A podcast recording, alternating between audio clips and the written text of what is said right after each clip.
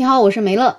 如今高铁出行已经成了大家一个比较常用的出行方式，因为它很便捷，效率也很高。特别是有很多商务人士要出差的时候，也会选择高铁。那这些打工的商务人士啊，真的是走到哪里得办公办到哪里。因为我也曾经是这样的人，有的时候在高铁站啊，在机场啊，手里都得抱着一个笔记本电脑，因为总是有那么一些紧急的事情需要自己随时盯在电脑上面。所以呀，给笔记本电脑充电，有的时候就成了一个难题。所以抱着电脑找充电插座也是时有发生的事情。最近在南京南站就有这样一位女士，她说她在等车的时候呢，需要用电脑工作，但是电脑没电了，就需要给她充电。结果呢，在候车厅里的餐馆啊，还有大厅里面都没有找到插座。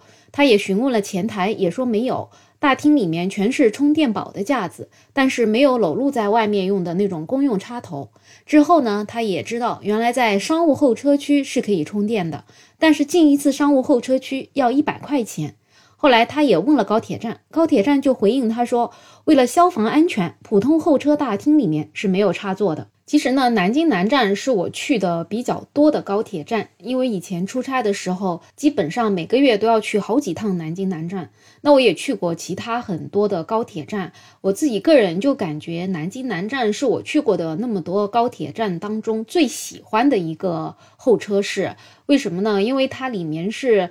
特别特别的大，然后也特别特别的宽敞，也特别特别整洁干净。总体而言，就是很井然有序的感觉。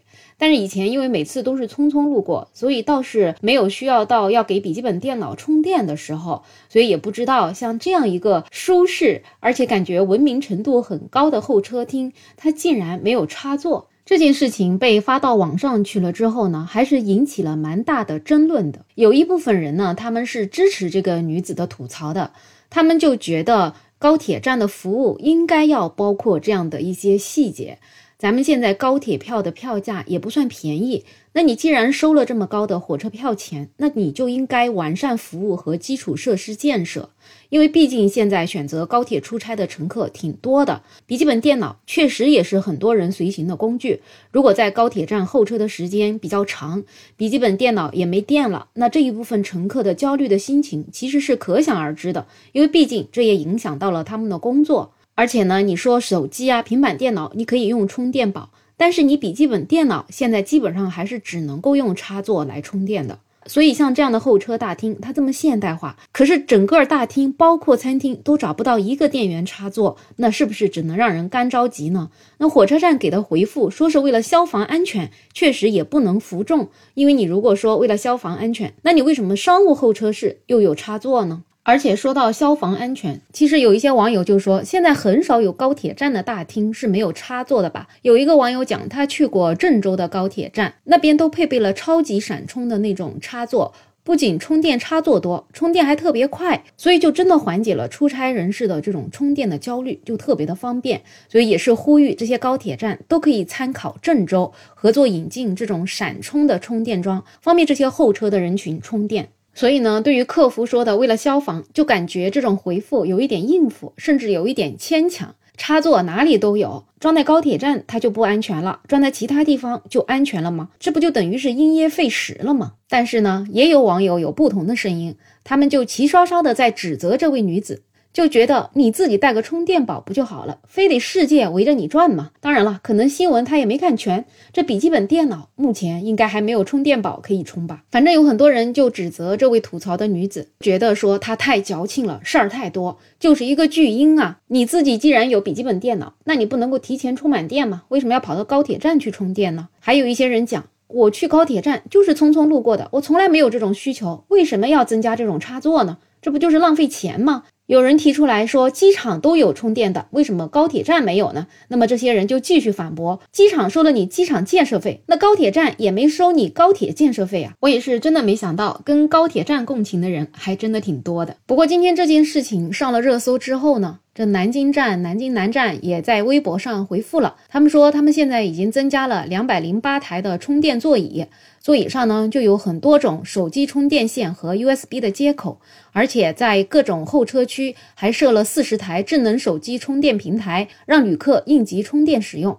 虽然说还是没有增加插座，但是至少呢，这两个车站回复还是挺快的。然后他们也讲，下一步呢会努力优化服务举措，为旅客提供更多更好的服务，跟旅客一起携手打造温馨旅途。所以，我也所以我也希望我最爱的这个南京南站能够尽量的去满足一些旅客的需求。虽然说给笔记本电脑充电可能不是每一个人都有这样的需求，但是确实有这样一部分出差的人士，他们还是经常会用到这样的插座的。就像之前有一些人提出来，高铁上为什么没有卫生巾可以卖？虽然说不是每一个人都一定在高铁上需要买卫生巾，但是确实有那样少部分的人有这样的需求，那你又能够提供这样的服务，这不是让我们的旅程变得更加的便捷、更加的温馨吗？